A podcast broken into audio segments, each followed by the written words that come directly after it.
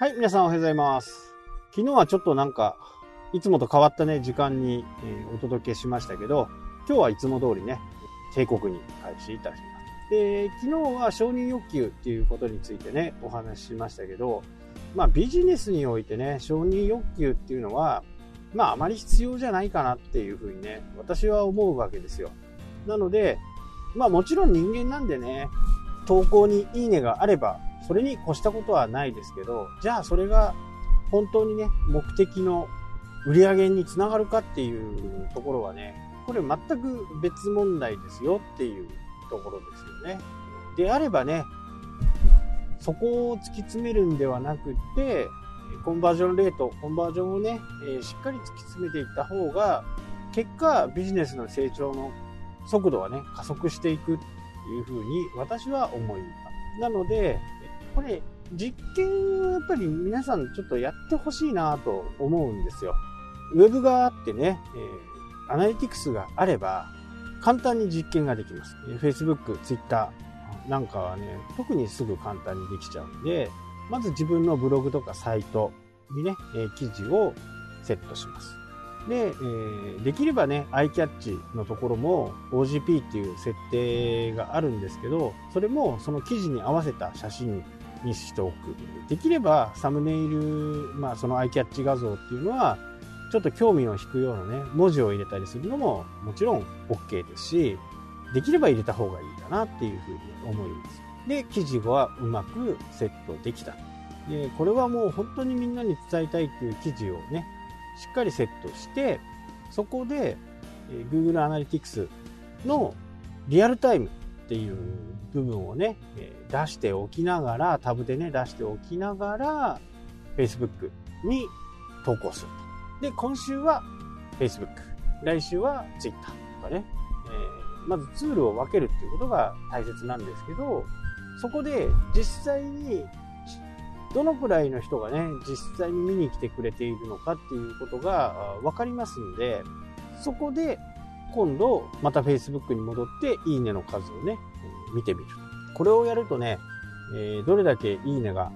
無意味かっていうことがね、分かります。まあ、いいね増えることはね、本当に嬉しいことですし、ああ、見てくれたんだ、誰が見てくれたんだっていう風なね、えーことを見る機会もあるでしょうし、いつもね、自分を、自分のことを見てくれてる人のことはね、逆、ファン、逆に気になりますしね、あれ、いつも見てきてくれてるのに今日は見に来てくれないんだ、みたいなね。えそういうところに余計な自分の気持ちとかを乗せないっていうことですね。そこはもうビジネスと割り切ってね、やった方がよっぽどこうストレスがたまらなくていいのかなと思う。で、そこでそのアナリティクスを入れてね、リアルタイムで来て、そこからの申し込み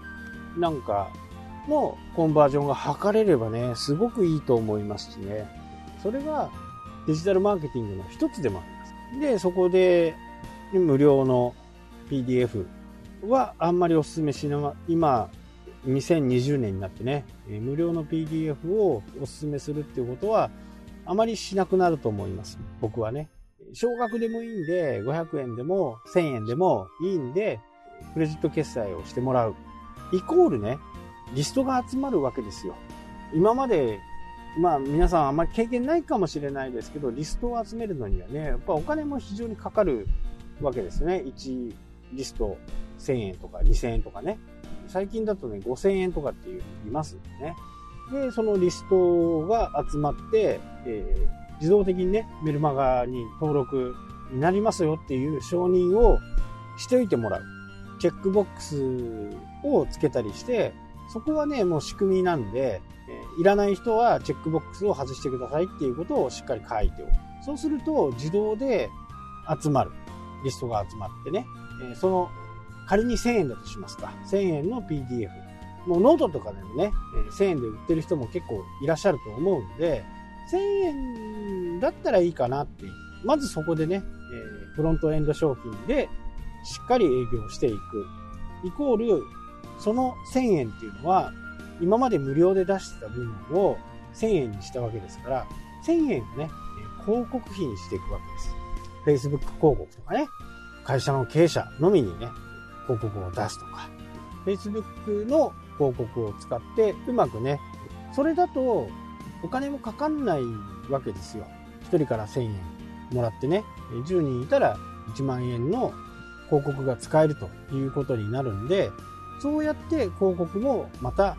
次のね、新しいお客さんを獲得するために広告を使っていく。まあ、リストもたまるし、え広告費はある意味ただだし、ただね、えここで本当にこう、間違っちゃいけないのが、もうなんか、オリジナルのコンテンツじゃないとかね、誰かのこうパクってきたとか、そういうコンテンツはね、まあ、世の中、初めは出たとして、うまく出たとしたとしても、必ずそれが誰かのコンテンツだとかっていうのね、えバレちゃいますので、必ずオリジナルにしておく。えー、言い方とかね、大体の大まかのものを真似して、でも、あなたなりのね、今までの経験とか知識とか、そういったものをそういうコンテンツにして有料で販売すると。多分ね、無料のオファーって、どうしても無料だからもらっとこうっていう感じに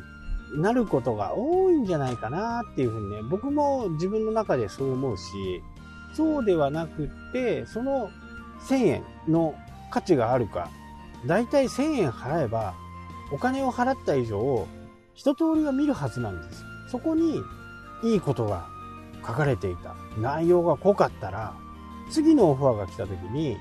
これが1万円だとしても、買う可能性はね、断然あるんですよ。いきなり1万円のものとか15万円のものを売ろうとすると、どうしてもね、相手も警戒しますし、これは本当に大丈夫なんだろうなってね、よかぬ勘繰りをされるんで、やっぱり定額のね、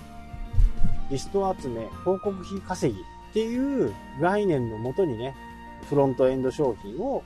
持っておくと。で、アップセルもかけていくという風な形がね、やっぱりこう、今のビジネスにおいてね、必要なのかなっていう。あなたの商品を買うっていうことは、もう、決済ボタンを押した時にね、次の商品がまた、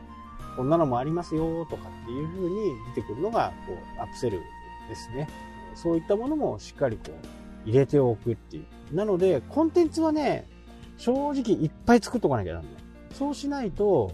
アップセルやクロスセルもね、えー、できないわけですよね。